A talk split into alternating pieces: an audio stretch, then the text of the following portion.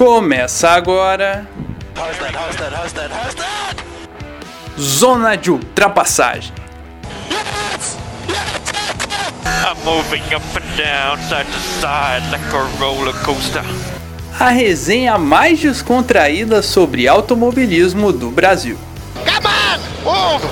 No more radio, the rest of the race.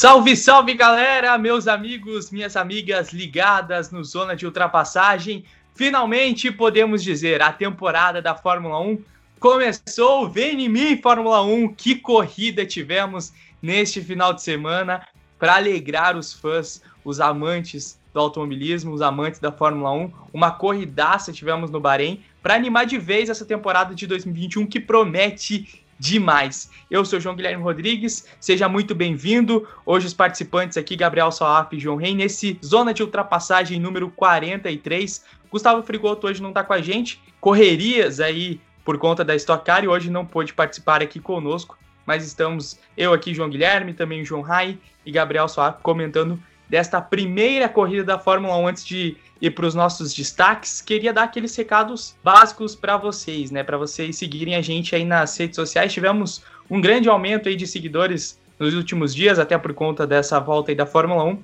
Então segue a gente aí no Twitter, arroba Zona de. E lembrando, né? Sempre estamos disponíveis aí no Spotify, Google Podcast, Apple Podcast, Pocket Cast, Breaker, Rádio Public, Anchor, Podcast Go e outros agregadores de podcasts. Também estamos disponíveis no YouTube. Por favor, segue a gente lá no YouTube. Segue não, né? Se inscreva lá no, no YouTube. Zona de Ultrapassagem, estamos lá também. Muitos vídeos, o podcast sai lá, formato de áudio, né? Não de vídeo, mas todo o podcast está lá no YouTube. E também vídeos exclusivos da NASCAR com o nosso Gabriel Salaf. Bom, falando dele, já vou puxar aí o meu bom dia, boa tarde, boa noite, boa madrugada aí pro Gabriel Soaf, seu destaque dessa primeira corrida no Bahrein que já animou todo mundo. Já animou, mostrou que a nossa expectativa da pré-temporada não foi ilusão, né? Eu espero que continue não sendo ilusão. Então, um abraço aí pro pessoal que tá escutando a gente, um abraço para Gustavo Prigoto, o piloto mais requisitado da Stock Car Brasil, né? Que não está aqui conosco essa semana. Vamos falar aqui sobre essa prova que, sem dúvida nenhuma, foi animadora, mas infelizmente foi decidida com um fator que precisa ser debatido, porque não pode ter, ter tanta influência de algo assim. Vamos para mim. Né? Com certeza, Gabriel Soares, vamos falar muito sobre isso. Aliás, vai ser o nosso assunto principal, né? Porque geralmente a gente não tem tanta briga lá na frente e hoje a gente já começa a temporada com uma briga logo da ponta, então vai ser demais. João Rai, diretamente de Portugal, conta pra gente o seu destaque. Meu destaque vai para todas as brigas que nós tivemos em todas as partes do grid e o nosso centrão, popular centrão ali da Fórmula 1, a turma do meio mais disputada do que nunca, né? Impressionante, a gente achou que ano passado estava disputado, mas esse ano está mais ainda, então começou bem animador aí no Bahrein. Esperamos que, como o Salaf disse, siga assim que está bem promissor. E o meu bom dia, boa tarde, boa noite a todos e todas que nos escutam aí. Bom dia, boa tarde, boa noite, tudo que é de bom para você também, João Rai. Vamos com a classificação aí, para você que tá chegando aí agora, não sabe quais foram classificação certinha, eu vou passar aqui. Hamilton primeiro, Verstappen segundo, Bottas terceiro, fechando o pódio. Quarto Norris, quinto Pérez, sexto Leclerc, sétimo Ricardo, oitavo Sainz, nono Tsunoda, estreando aí o japonês já com a nona posição, décimo fechando a zona de pontuação, foi Lance Stroll. Aí décimo primeiro Raikkonen, décimo segundo Giovinazzi, 13º Ocon, 14º Russell, 15º Vettel, 16º Schumacher, 17º Gasly, 18º Latifi e não completaram a prova Alonso e Nikita Mazepin, que aliás rodou na primeira volta. Nikita Mazepin tem mais voltas de apresentação do que voltas na Fórmula 1 em 2021. Verdade, o Salaf lembrando aqui que o Gasly e o Latifi também abandonaram ali no final, mas por conta deles ter completado aí grande porcentagem da prova, eles aparecem na classificação oficial não como abandono, mas no final ali da prova eles acabaram abandonando. O JG, é só para você como o final foi eletrizante, né? Porque aconteceu muita coisa no final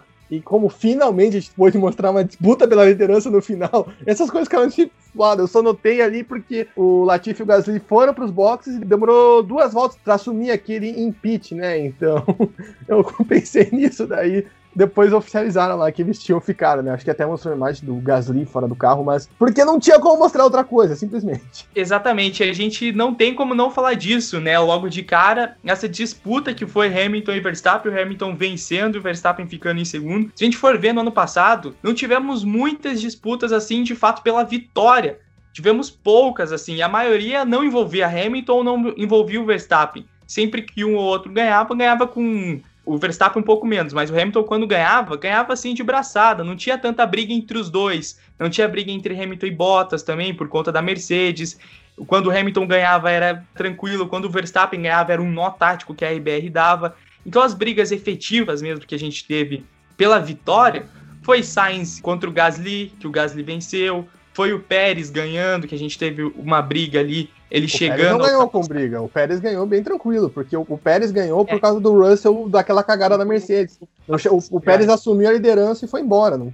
Quando o Russell ia chegar no Pérez, a Mercedes chamou o Russell para entrar naquele pneu furado que ninguém viu onde furou até hoje. Mas então realmente a gente não teve brigas. E hoje, logo de cara, a gente já começa com uma briga tão importante. E aliás, é uma briga que possivelmente, aí, baseado nessa primeira corrida, a gente pode ter para a temporada. Então, já jogo aí nosso primeiro tema, nossa primeira pauta de hoje, essa vitória do Hamilton e essa grande briga com o Verstappen. O que, que vocês acharam das estratégias adotadas aí e esse final maluco que foi? Porque o Verstappen ultrapassou o Hamilton, mas a RBR pediu para ele ceder de volta a posição porque ele usou além do limite da pista, então considerado no livro de regras ilegal. O que, vocês acharam das estratégias e também desse acontecimento no final da prova? Eu acho que, primeiramente, JG, João e o pessoal que escuta o sono de ultrapassagem, a gente tem que ressaltar que finalmente a gente pode dizer que teve uma disputa pela liderança, uma briga pela vitória, sem ter que cair um meteoro sobre a prova, basicamente, né? sem ninguém ser punido, sem o pneu de ninguém furar, sem o pneu mole, não sei o quê, ou sem um motor explodir, sem acontecer nada, sem acontecer nenhuma hecatombe, né? Foi literalmente a pista e estratégia, que é algo que a gente não viu, né? A gente falou aqui, a única prova que teve uma briga pela vitória no passado foi entre Gasly e Sainz, que foi é, por causa de tudo que aconteceu, né? Por causa do Hamilton errar lá, tomar punição, e assim vai, né? Bandeira vermelha, o do Leclerc. Então fica muito legal isso aqui, ficou uma expectativa muito boa para a temporada. Porque a gente vê o Verstappen no final conseguindo tirar aquela diferença do Hamilton. E não é porque ah, o Hamilton tá com problema no carro. Não, tá bom. A Mercedes podia não estar tá 100% né, nesse final de semana, né? Ainda tá com um probleminha na traseira, né? Mas de qualquer forma, cara, é uma coisa que é impensável. A maneira como o Verstappen tirou tempo ali foram 8 segundos, né? Desde a segunda parada do Verstappen até o final da prova.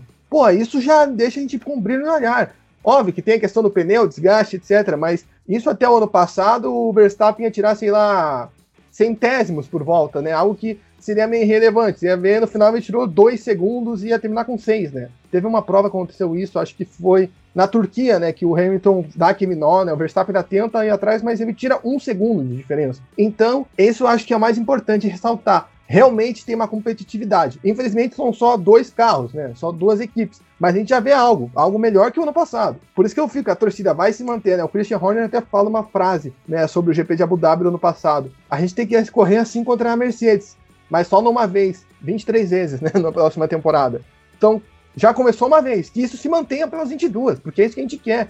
Né, ainda com a possibilidade de vir o Pérez, a gente vai falar do Pérez depois, o Pérez teve problema antes da prova começar. Mas, falando até sobre estratégia, né, a Mercedes é muito boa nisso, cara. São duas equipes sensacionais nesse jeito de trabalhar, né? O Hamilton para ali antes de todo mundo e consegue voltar voando, mas voando. E aí acho que vem o erro da Red Bull, né? Que a Red Bull demora para parar o Verstappen. O Verstappen fica na pista, enquanto isso o Hamilton vai tirando tempo, vai tirando tempo, vai tirando tempo e demora um pouco para Verstappen. Tanto que quando o Hamilton sai dos boxes, ele ainda sai num tempo maior né, do que uma parada, né? Maior do que 24 segundos. E isso vai crescendo, né? Isso vai crescendo ao longo da prova. O Verstappen continua. A diferença de paradas ali foi de quatro voltas, né? O Verstappen vai para parada na volta 17, enquanto o Hamilton entrou na volta 13. E isso foi suficiente para o Hamilton, até mesmo quando o Verstappen para, voltar com uma diferença grande, né? O Hamilton volta de duros, o Verstappen de médios, e aí ficou naquela, pô, será que foi a melhor escolha? Será que não era para o Verstappen voltar de duros? E aí, na última parada, o Verstappen surpreende todo mundo, né? Faltando ali cerca de 16 voltas para o final e volta de duros, né? Todo mundo esperando ali que ele voltasse com pneus macios, mas a própria performance do Verstappen mostrou que foi a escolha mais certa. Né? Ele conseguiu ali fazer um trabalho muito bem feito, mas fica o peso da primeira parada. Né? Algumas pessoas ainda falaram: a Red Bull perdeu a corrida ali enrolando na primeira parada. E eu concordo. Eles demoraram para chamar o Verstappen. Todo mundo até ficou na expectativa de um rádio do Verstappen, tipo, por que, que vocês demoraram tanto para chamar eu se o cara tava voando desse jeito? Né? Se já era evidente que ele ia fazer peripécias tais Lewis Hamilton faz né, normalmente. Então foi algo que incomodou, né? Infelizmente a Red Bull pode ter falhado e a questão ali do final. Fazia tempo que a gente não ficava tremendo a perna, balançando, né? Tá bom, fazia tempo não, porque teve a corrida em Monza no ano passado, mas assim, sem acontecer catombes, né? Talvez última vez tenha sido o próprio GP do Brasil, aquele GP da Áustria do Leclerc com Verstappen, nessas né, provas em que tivemos disputas até o final, que você não ficava tremendo a perna, alguns ficaram em pé, tipo, realmente vendo você ouvindo vizinhos, a casa, né? Meus pais colocaram a TV aqui para assistir, e pessoal no Twitter falando, gente falando que o pai comemorou. Fazia tempo que a gente não sentia essa emoção, assim, de ver um final. E aí eu fiquei chateado como foi resolvido. O João Guilherme queria falar alguma coisa sobre isso ali, que ele se manifestou? Não, é que, Salaf, até, você até citou, né, as hecatombes, porque realmente essas provas que você citou foram todas acontecer algum tipo de situação, né? Foi punição do Hamilton, Exatamente. Foi a batida no final. E nessa não. Essa foi a prova em si mesmo que foi disputada até o final, né? Ano passado, quando, se não me engano, foi aqui, me perguntaram se eu tinha achado a temporada boa, como todo mundo falando, nossa, teve mil emoções, e ainda falei, nem tanto. Porque justamente isso, as emoções não foram porque os carros eram bons, porque tava tendo uma competitividade. Não, a emoção foi porque o pneu do Hamilton furou, foi porque o Hamilton foi punido, foi porque teve 30 bandeiras vermelhas em Mugello, e assim vai, né? Não foi por causa disso, ó, não, porque o Verstappen comeu o tempo do Hamilton e os dois estavam se degradando ali no final, né? Aquilo que realmente a gente quer. E o mais legal, não foi o DRS que mudou o jogo também. A primeira defesa do Hamilton contra o Verstappen ali na reta dos boxes, que ele joga pro muro, cara, o que, que foi aquilo? Aquilo foi muito perfeito. Ele joga e dá uma lado de fora. Cara, isso é muita experiência. Eu achei isso lindo. E só para não estender ainda mais o meu comentário mais do que já está estendido, também fica aqui o destaque, né, para manobra ali. E aí vem a minha reclamação. Minha reclamação não é pelo fato do Verstappen poder ter sofrido uma punição, né? Porque a Red Bull antecipou isso. A Red Bull pede para ele passar justamente para antecipar, para não ficar aquela briga no final. Não, pô, o Verstappen ganhou, não sei o quê. Red... Mas o fato do regulamento olhar para a questão da ultrapassagem, e ok, isso é indiscutível, você usar a parte de fora da pista, mas não olhar para durante a prova, porque o Hamilton passava ali toda hora, e toda hora, e ele fazia isso para quê? Para ganhar velocidade. Justamente ali naquelas horas, tanto que ele perguntou, né, tem uma hora no rádio, mas eu não vou ser punido, né? Daí falaram, ó, se você exagerar, vão dar uma bandeira preta e branca, que é o que está previsto no regulamento. E não veio. Daí igual falaram, ah, mas aí o Verstappen tomou vantagem na ultrapassagem. Beleza, realmente eu concordo. Mas o Hamilton tomou vantagem na tomada de tempo. Você diminuir o tempo é vantagem. Eu não tô falando aqui porque é o Hamilton, deixa eu deixar bem claro isso. Mas é a questão que o regulamento tá falho nessa questão. E a gente não tem que aceitar, não, a gente tem que apontar. Isso tá errado. Se é pra punir por causa de ultrapassagem, beleza, pune, mas também pune quem escapa. Quem fica usando a área de escape ali, a área de fora. Ou você coloca uma brita, uma areia, uma grama, não deixa uma linha. A gente já falou isso ano passado, né? Não me recordo qual GP que tinha isso, que um monte de gente tomava punição por causa que passava da linha. E aquilo era bizonho de ver, né? Por causa do sensor. Pô, se você não quer que o cara ganhe tempo fora da pista, bota uma brita, bota uma grama, bota areia. Ali que tá cheio de areia para qualquer lugar ali, qualquer curva que os caras faziam, levantava poeira, é, parecia Ivete Sangalo. Poxa, faz isso, mas não fica com essa incoerência. Acho que isso foi o que mais marcou, isso que possa ter mais irritado as pessoas no final de uma corrida eletrizante que às vezes acaba sendo afetada por um fator externo. Porque, poxa, tirou o brilho até da disputa. Não, não tirou totalmente, mas um pouquinho. Porque é a gente falar, pô, o Hamilton defendeu, o Verstappen passou e etc. O Verstappen defendeu, não. Vai ficar essa discussão de área externa, regulamento, tira o brilho, né? Tira o, o feeling da coisa. Acho que é um erro claro no regulamento que acaba prejudicando até o nosso debate, né? Vez de estar falando só sobre a briga entre os dois, está falando sobre isso aqui. Rapidinho, João, antes de você comentar, só citou a questão do Hamilton ter saído da pista 29 vezes. Esse foi o número que o Hamilton passou ali pouquinho fora da pista, usou aquele traçado para ganhar tempo. No mesmo lugar, no mesmo lugar que o Verstappen passou. Exatamente, no mesmo lugar que o Verstappen passou, 29 vezes de 56 voltas, então o Hamilton passou exatamente naquele lugar que o Verstappen conseguiu ali um pouco mais para fazer a ultrapassagem. Peguei esse vídeo de um cara até no, perdão, no Twitter, que ele colocou lá, ele fez o recorte de todas as 29 vezes que o Hamilton fez aquela passagem ali pelaquela curva. Pode fazer seu comentário agora, João. Então, sobre isso até não justifica para mim, né, o, o que aconteceu, acho que hum, tem que ser revisto mesmo, como o Saf falou, mas o, o que o Michael Di Masi, o diretor de prova lá disse, foi que hum, no briefing eles tinham falado que iam dar uma aliviada para quem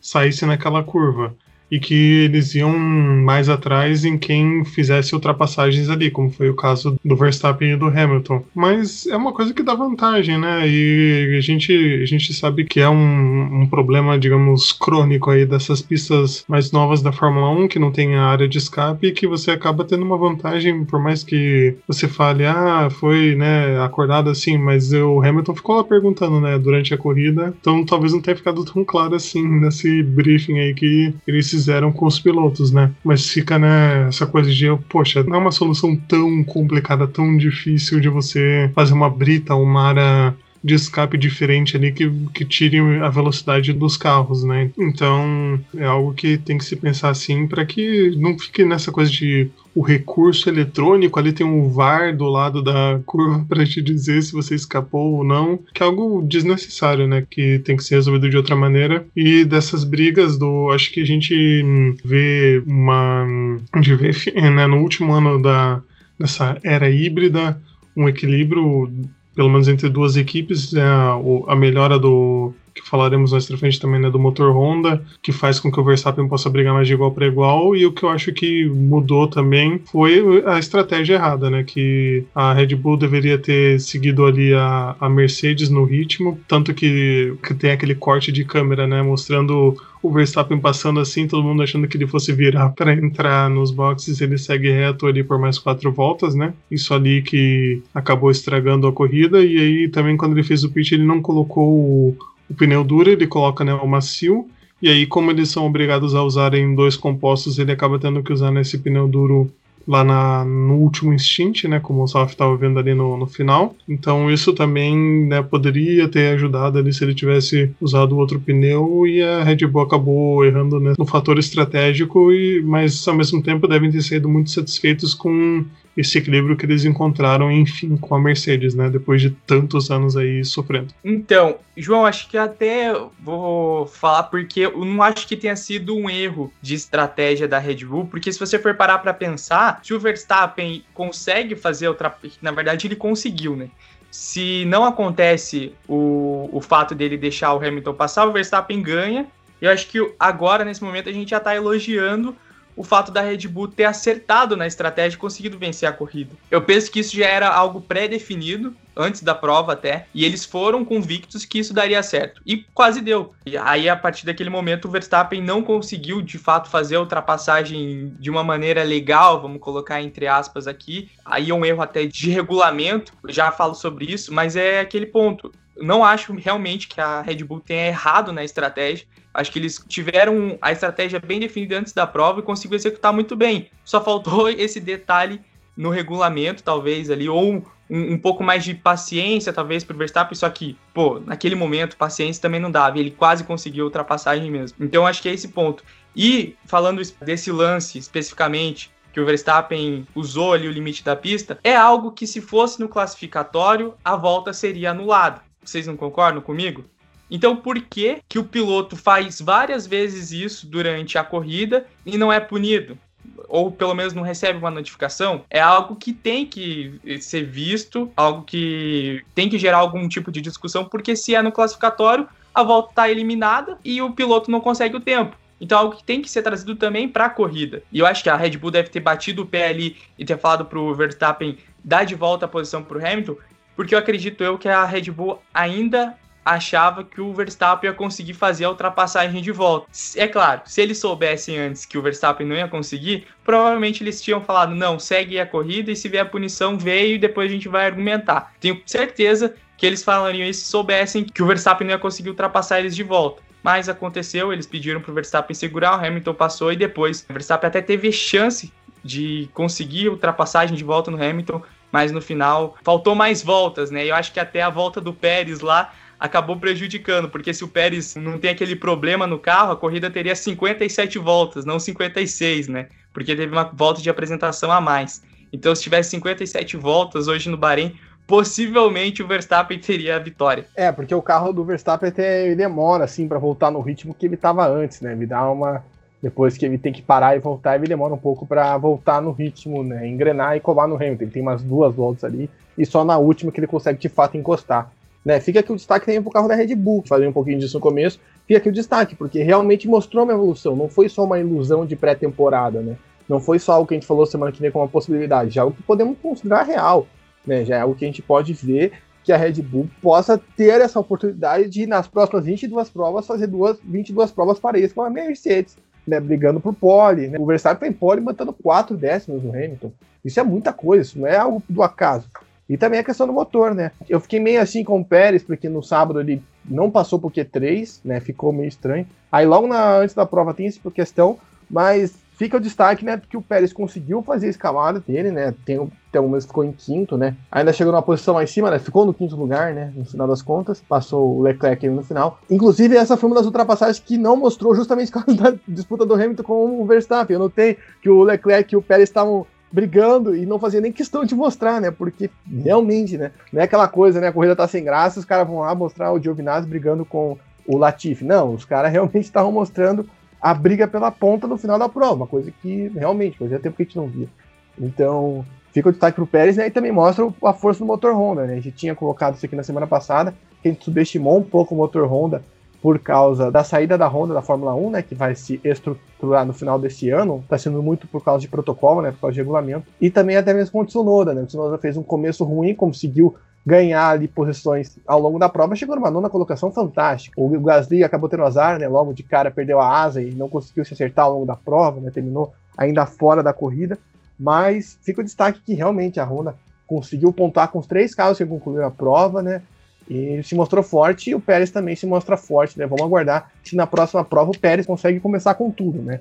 Não começar do fundo, não tem que fazer uma prova de recuperação. É, exatamente, Saf. Até o Pérez foi eleito pelo público o piloto do dia e ele andou até no ritmo muito bom, né? Um ritmo ali, não digo de Mercedes do, dos três primeiros, mas andou no ritmo muito bom, tanto que ele escalou o grid. Eu acho que o grande ponto aí foi o problema de classificação dele, mas até o Pérez já falou que vai se adaptar um pouco a esse carro, porque realmente eu imagino que seja um carro difícil para guiar e eu acho até interessante o Pérez chegar e já falar isso logo de cara. Realmente é um carro difícil para guiar. Ele até fala, né? Vou demorar em umas cinco corridas para se adaptar. Eu tentaria me adaptar um pouco menos, né? Porque a classificação de construtores exige excelência ali ainda mais você brigando com a Mercedes logo de cara. Então é, é, um tempo que o Pérez tem que, o quanto antes, se adaptar melhor. Talvez ali eu já tentaria umas três corridas adaptável ao carro. Mas ele mesmo já chegou falando isso. É um carro difícil, vou demorar um pouco para me adaptar, mas é interessante já ver que pelo menos no ritmo de corrida ele conseguiu ir bem. Só falta se classificar e para quem sabe a gente ter uma briga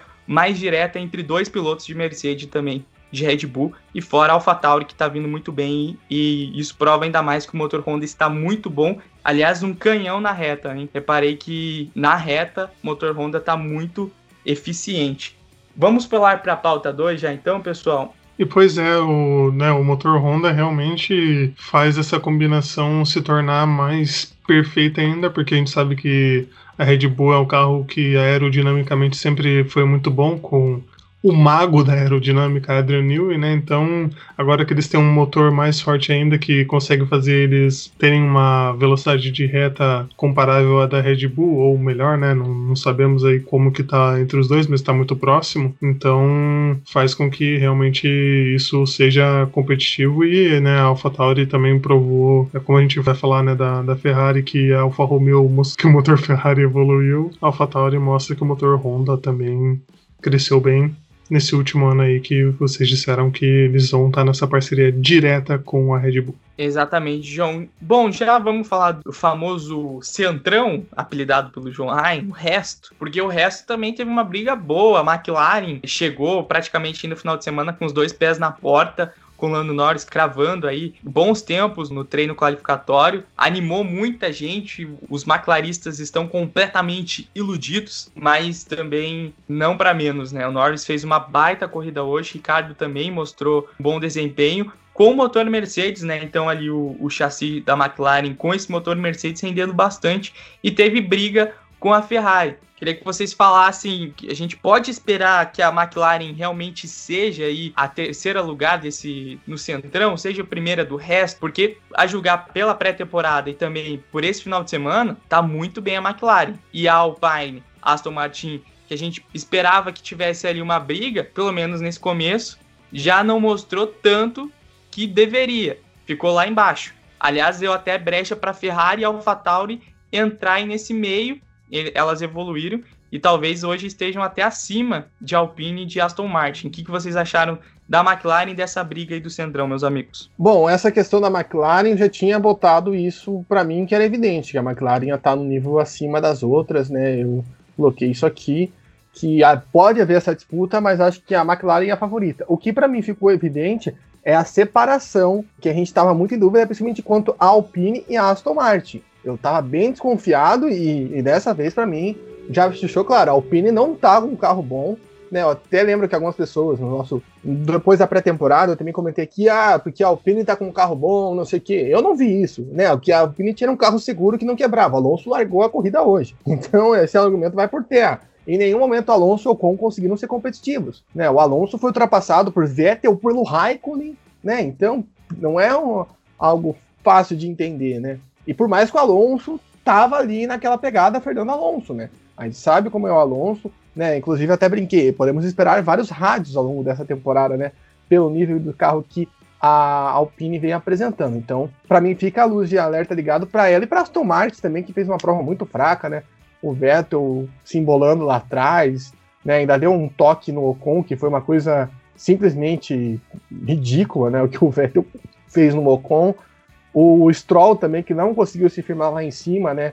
Ainda terminou a prova sendo ultrapassado pelo Tsunoda na última volta, né? Fechando na décima posição. Então, para mim, há uma separação bem grande. McLaren e Ferrari, um pouco mais acima. Ferrari, não só pela Alfa Romeo, mas acho que nesse final de semana também mostrou que o carro da Ferrari tem uma evolução, né? A gente viu o Charles Leclerc brigando lá em cima o próprio Sainz fazendo voltas boas nos treinos, né? O Sainz ainda não conseguiu pegar o ritmo do carro, mas quando pegar, acho que vai ser um ótimo piloto. Né? Eu até falei isso no Twitter. Os quatro melhores carros da temporada ocupando os oito primeiros lugares, né? Que no caso ali a gente tinha a Mercedes, a Red Bull, a McLaren e a Ferrari com seus dois pilotos entre os oito primeiros.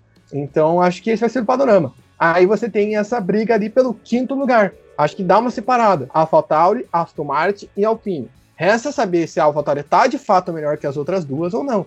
Isso a gente vai poder saber com o Gasly conseguindo fazer uma prova a la Gasly, que a gente não viu hoje, né? Como que o Gasly, se o Gasly ia conseguir bater de frente, o Tsunoda também tendo uma prova boa desde o começo.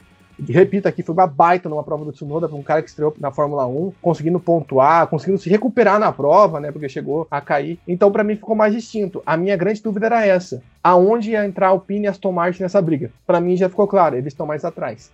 Não vão chegar Talvez a Alpine consiga crescer no campeonato, né? Ano passado a Renault fez isso, né? Vale a gente lembrar, né? A gente não esperava a Renault brigando no terceiro lugar. A gente achou que ia dar aquele só aquele boom, né? Em Spa e Monza, e eles conseguiram se manter até o final da temporada ali por cima. Então, pode ser que isso mude, mas eu vejo essa tendência de a McLaren e a Ferrari estarem mais acima do que as outras. É até curioso, né, Sof, porque nas nossas ideias, no, no, né, no que a gente conseguiu ver, que lógico que, como a gente já falou e se confirmou agora, né, nem tudo que se vê no treino lá, né, nos testes, se confirma e tem muita coisa que fica escondida. Mas a gente imaginava a Ferrari um pouco mais abaixo dessas outras equipes, né, da Alpine, da Aston Martin ali, brigando, né, entre elas mais próximas da McLaren talvez. E no final, a Ferrari é quem se coloca como essa candidata mais direta, pontuando né, com os dois carros, como o Sof disse. Então, a gente vê que essa evolução realmente foi muito grande para né, comparado com o ano passado, com né, não só o Leclerc pontuando também isso ajuda para a equipe realmente brigar né, direto pelo terceiro lugar. Então, realmente a Alpine foi a que mais ficou devendo para mim, porque foi um desempenho bem, bem fraquinho assim do carro, sofreram ali. No começo acho que talvez né, conseguiu ter alguma competitividade, mas depois da corrida, o ritmo de corrida deles não foi interessante. E a Aston Martin também achei que, né, por ter toda essa coisa da, que ficou da Mercedes Rosa e tal, que pudesse também ter um, um desempenho mais forte, mas não conseguiu. E o Vettel também com largando em último, problema, batendo, na, nada se acertou pro Vettel, né? Então, complicado e a, a Ferrari se coloca aí com a McLaren, que a McLaren realmente tá nesse outro patamar e tá nesse meio do caminho, né? Que não consegue acompanhar as duas maiores, mas ao mesmo tempo tá à frente das outras. É, realmente a McLaren, acho que dentro das expectativas, né, que a gente até já tinha citado na semana passada, fortemente aí nessa terceira posição aí dos construtores. E aliás, vale destacar também a corrida que fez o Lando Norris, né, e o final de semana que ele fez conseguindo ótimos tempos tanto no treino livre, hoje fez uma ótima corrida, tanto no classificatório ele foi bem, mas hoje o ritmo de corrida dele foi muito bom. É claro que não dá para comparar com Red Bull nem com Mercedes, que eu acho que o carro realmente está muito à frente, mas um ótimo desempenho de corrida e a, a McLaren ali naquele patamar que a gente já projetava, né, terceiro lugar brigando, mas de fato parece que vai se consolidar ali. Realmente concordo com vocês que Aston Martin, Alpine ficaram devendo. Ainda acho, por conta principalmente do Alonso e talvez o Vettel tá chegando, aí na equipe o Alonso voltando à Fórmula 1, que a gente pode esperar um pouco mais desses carros. N não dá para colocar hoje como algo concreto, que ah, ela tá abaixo da Ferrari. Eu acho que eu vou precisar, pelo menos para mim, algumas corridas aí, pelo menos mais algumas duas para tentar definir isso. Os carros vão ter, os engenheiros vão ter agora tempo até essa segunda corrida para acertar alguns detalhes, acredito eu. Mas de fato, realmente, em comparação à pré-temporada, pelo menos a gente citou Alpine que deu muitas voltas e não deu problema no carro, já é um, um sinal de alerta, porque hoje deu problema com o Alonso. O Alonso, aliás, dando um baile ali no com já no classificatório, né? E até na corrida. O Alonso que tá chegando agora, até ele pegar o ritmo, acredito eu que vai pelo menos mais umas duas provas aí, porque não é fácil você andar praticamente duas horas aí depois que você fica dois anos afastado da Fórmula 1. Mas eu, eu vou precisar aí pelo menos de algumas corridas, pelo menos mais umas duas, para definir se a Ferrari realmente está acima de Alpine e Aston Martin. E da AlphaTauri também, né? Acho que é esperar o Gasly pelo menos completar uma prova bem. Acho que ficou faltando isso hoje. O Gasly ele fez um ótimo classificatório no sábado, colocou o carro ali na quinta posição, me animou bastante. Aí hoje na prova ele já ali, acho que ele já ia acabar perdendo, perdeu, né, posições para a McLaren, inclusive, mas queria ter visto ele mais na corrida. Infelizmente acabou tendo aquele toque e não conseguiu brigar por posições.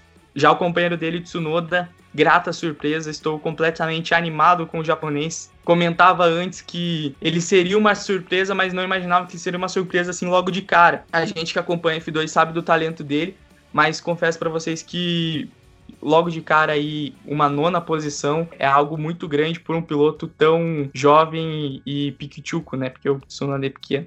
Piadas à parte, acho que foi uma baita prova do Tsunoda hoje. Já me anima até por esse carro da AlphaTauri. Quero ver o que o Gasly pode fazer com ele também. Bom, pessoal, acho que agora tá na hora daqueles destaques finais de cada um, pra gente pular pra Fórmula 2. Gabriel Swaft, que, que você quer comentar aí que não foi comentado? Comentar que primeiro eu fiquei muito triste porque enquanto estava todo mundo acompanhando aquela briga do Hamilton e do Verstappen, eu notei que teve uma ultrapassagem. E foi do Mick Schumacher em cima do Latifi. E eu falei, nossa, primeira ultrapassagem do Mick Schumacher na Fórmula 1, né? Porque ele ficou lá atrás quando passava a nos boxes, mas o Latifi estava com problema, tanto que ele abandonou, né?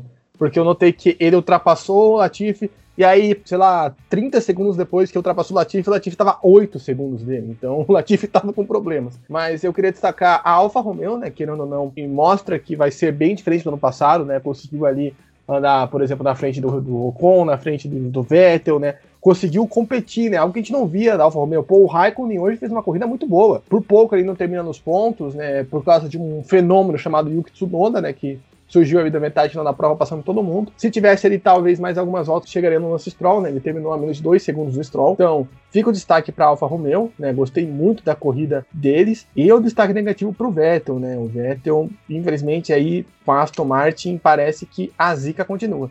Também destacando, igual você falou, Norris e Ricardo, né? Mostrando o potencial da McLaren, né? A força, conseguindo fazer ultrapassagens, conseguindo brigar então, estamos animados, né? Vamos ver o que vai vir aí para essa temporada. E o Bottas, né? Que conseguiu ali andar na posição Bottas.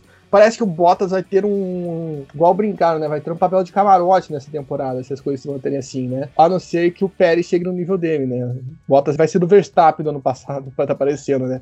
O cara que não. Não digo que não faz nada, mas que ficaria chegando em terceiro, vai ficar olhando os dois se matarem, é isso. E também vai ter tempo suficiente para parar e voltar, né? Só ressaltando que o, o Bottas fez isso, de parar e voltar para fazer a volta mais rápida, e ficou ainda 9 segundos na frente do Lando Norris. É muita diferença, né? Ainda assim, com todo esse desempenho abaixo do Hamilton e do Verstappen o Bottas ainda sobrou. Mas eu queria trazer aqui alguns números, já que Sophie fez aí o giro das equipes, eu vou fazer o giro dos números, que tivemos a 96 vitória aí do Hamilton, e ele se tornou o piloto a mais liderar voltas, agora com 5.126 voltas lideradas, né? Esse novo recorde. O recorde era de 5.111 e foi o 14 pódio com Bottas, Hamilton e Verstappen juntos, que acho que já estão se aproximando aí do, do recorde, não lembro agora qual que é o recorde que eles têm aqui. O 15 ano consecutivo que o Hamilton vence pelo menos uma corrida, né, os primeiros pontos do nosso Tsunoda, e esse foi o duzentésimo pódio da Honda, e os motores Honda fazendo a festa pela duzentésima vez na Fórmula 1, então temos aí uma coisa bonita. E que eu falei dos trios mais frequentes, eles igualaram o trio Hamilton, Rosberg e Vettel com 14 pódios. Então, mais uma vez que eles estiverem juntos, eles já vão ser o trio que mais esteve no pódio na Fórmula 1. E certamente isso vai acontecer daqui a algumas corridas, né? E vão ainda conseguir ultrapassar é, esses números.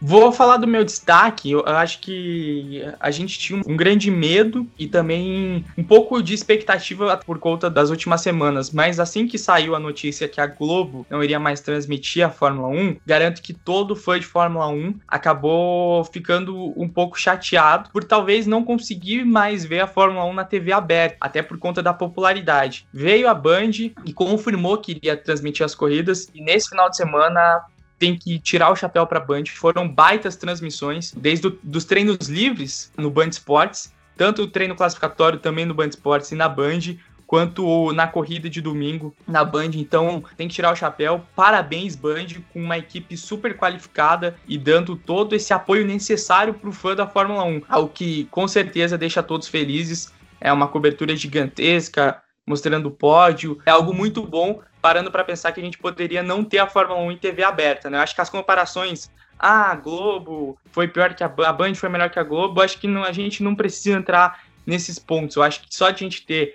a Fórmula 1 na TV aberta é algo muito bom e vamos torcer que a audiência continue boa para que a Fórmula 1 se mantenha na TV aberta. Inclusive, a audiência hoje na hoje domingo, a gente está gravando no domingo, a Band marcou 4.5 de média, teve um pico de 6.2 que foi inclusive no momento no ápice da prova, que foi a ultrapassagem do Verstappen no Hamilton que logo depois foi trocada, né? E no mesmo horário a Globo teve 9.7, a USBT teve 6.6, a Record teve 5.7 então, dá para colocar ali a Band 6.2 ali em terceiro, algo que é muito bom para Band, tá? Não é porque a Fórmula 1 tem pouca audiência, mas isso é algo muito bom para Band porque na semana passada a Band não tinha nem 2.0 de audiência, conseguia a média de 4.5 e 6.2 de pico, é algo muito bom aqui em Curitiba, inclusive, é lugar que estou neste momento somos de Curitiba, a, a Band esteve na vice-liderança ali por grande momento, algo que para cá é praticamente impossível. Esse foi o, o, meu grande destaque aí dessa corrida de domingo e, e, que tomara que continue assim em constante evolução, porque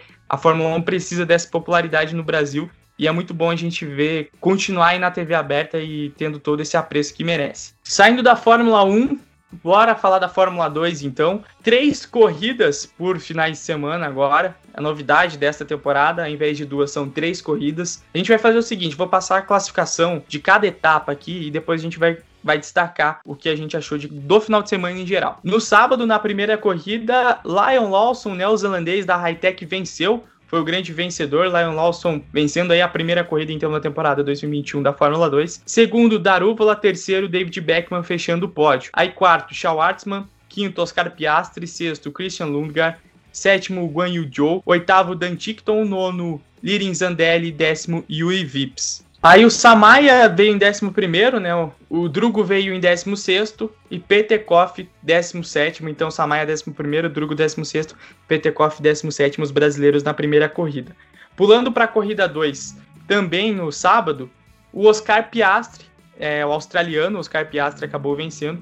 Aí em segundo, Christian Lundgaard, terceiro, Guan Yu Zhou, fechando o pódio, quarto, Darúvula, quinto, Venture, sexto, Theo Pourchaire, sétimo, David Beckman, oitavo Marino Sato, nono Matteo Nanini e décimo Marcus Armstrong. Os brasileiros, o Samaya terminou na décima primeira posição, Petekov ficou na décima terceira e Drugovic na 14 posição. Pulando agora para a corrida 3 que aconteceu no domingo. Guan Yu Zhou foi o vencedor, Dan Tickton em segundo, Lion Lawson em terceiro, fechando o pódio. Venture terminou na quarta posição, quinto Armstrong, sexto Darúvula, sétimo Schwartzman, oitavo Pulcher, nono Felipe Drugovic e décimo Mateu Nanini. Guilherme Samaia terminou na 16 posição e Gianluca Petekoff acabou abandonando a prova. Pessoal, corrida 1, 2 e 3, dada a classificação, seus destaques aí, tanto positivo quanto negativo, começando com você, Gabriel Soaf. Grande destaque positivo para mim foi os pilotos que vieram da Fórmula 3 com grandes performances, né? A gente fica nessa expectativa de como que os pilotos da Fórmula 3 vão se postar, né? De como que eles vão competir, né?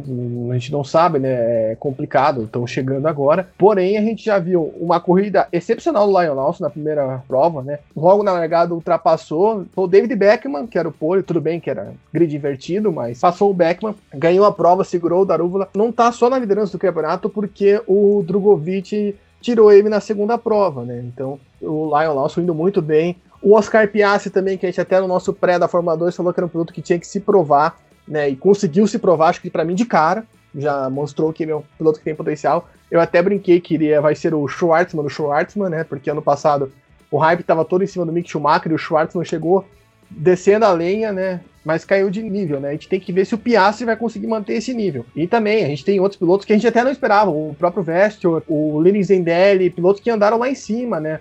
Theo Pourchaire. Theo Pourchaire até era mais esperado. Mas o Matteo Nanini, que está numa das piores equipes, conseguiu pontuar logo de cara.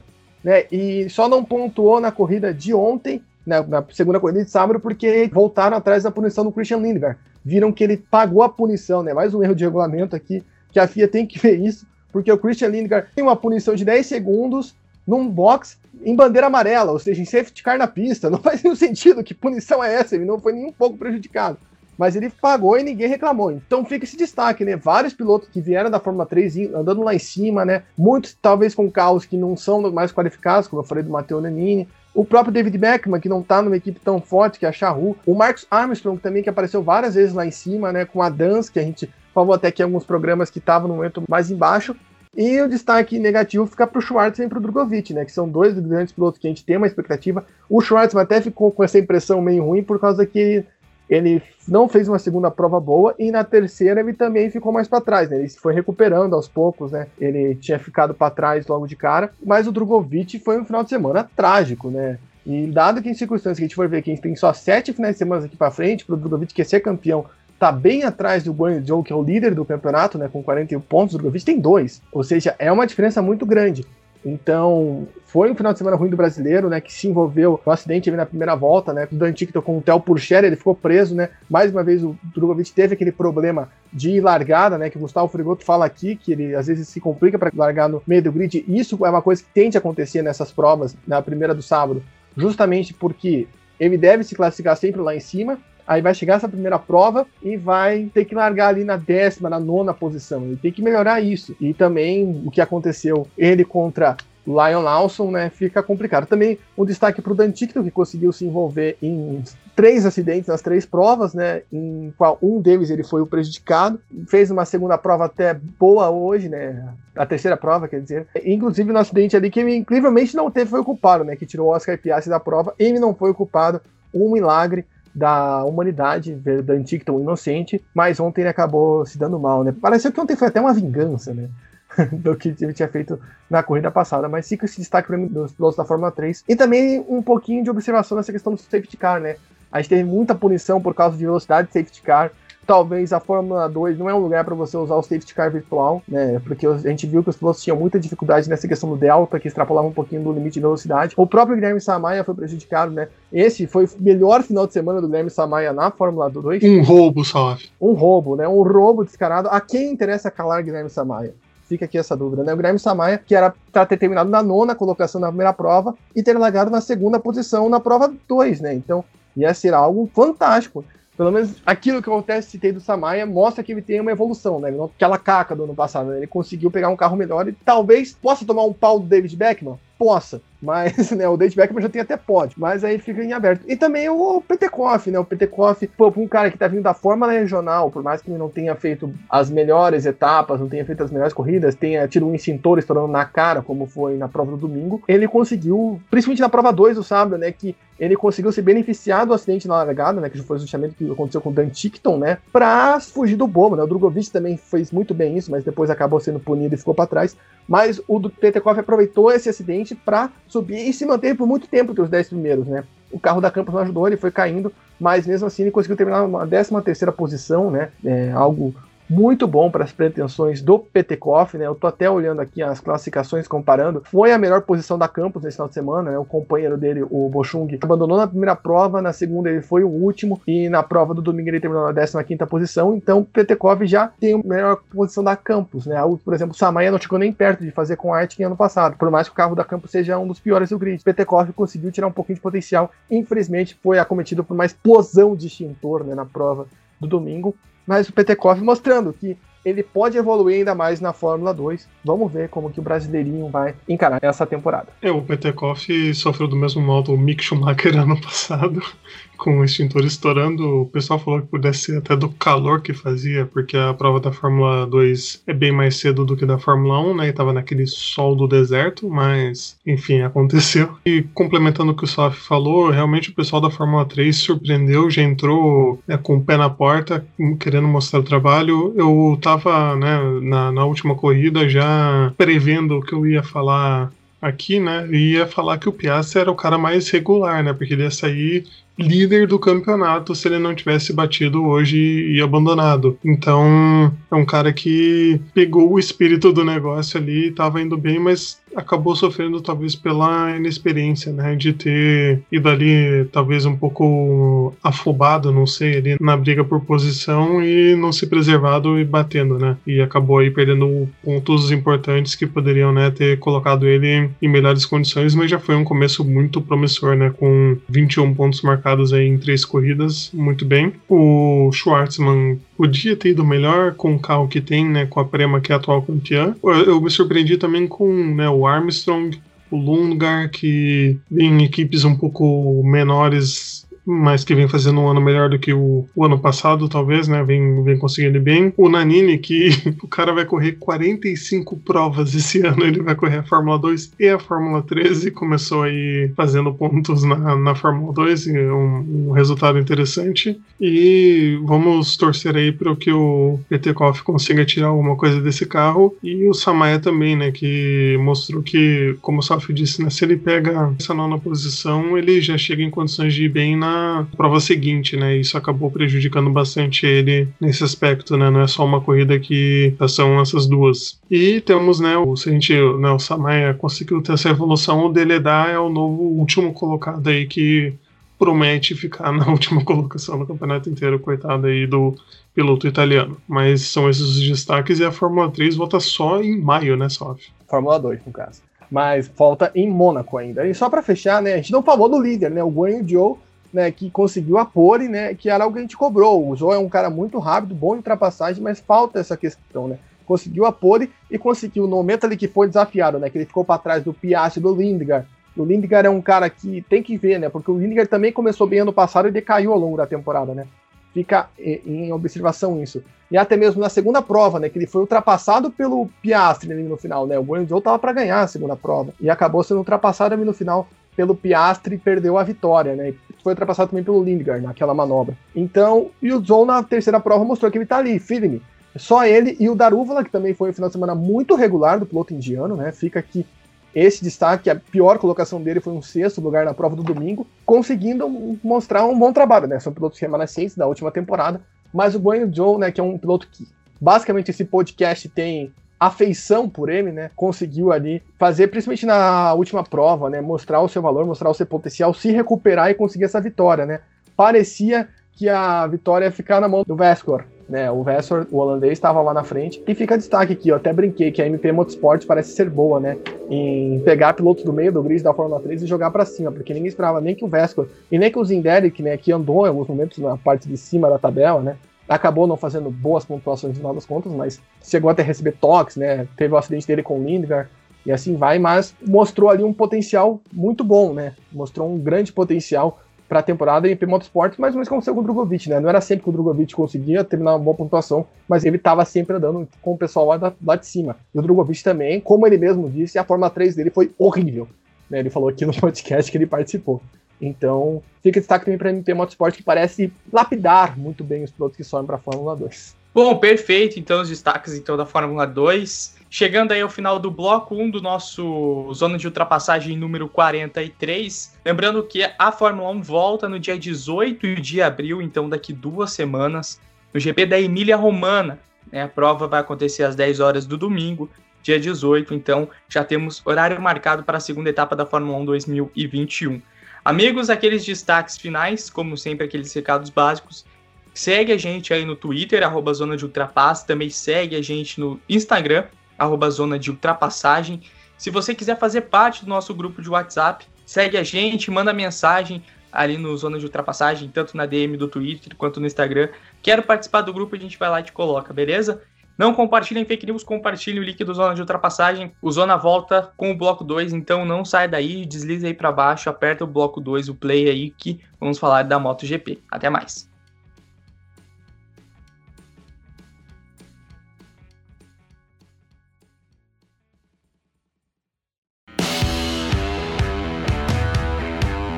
Não saia daí.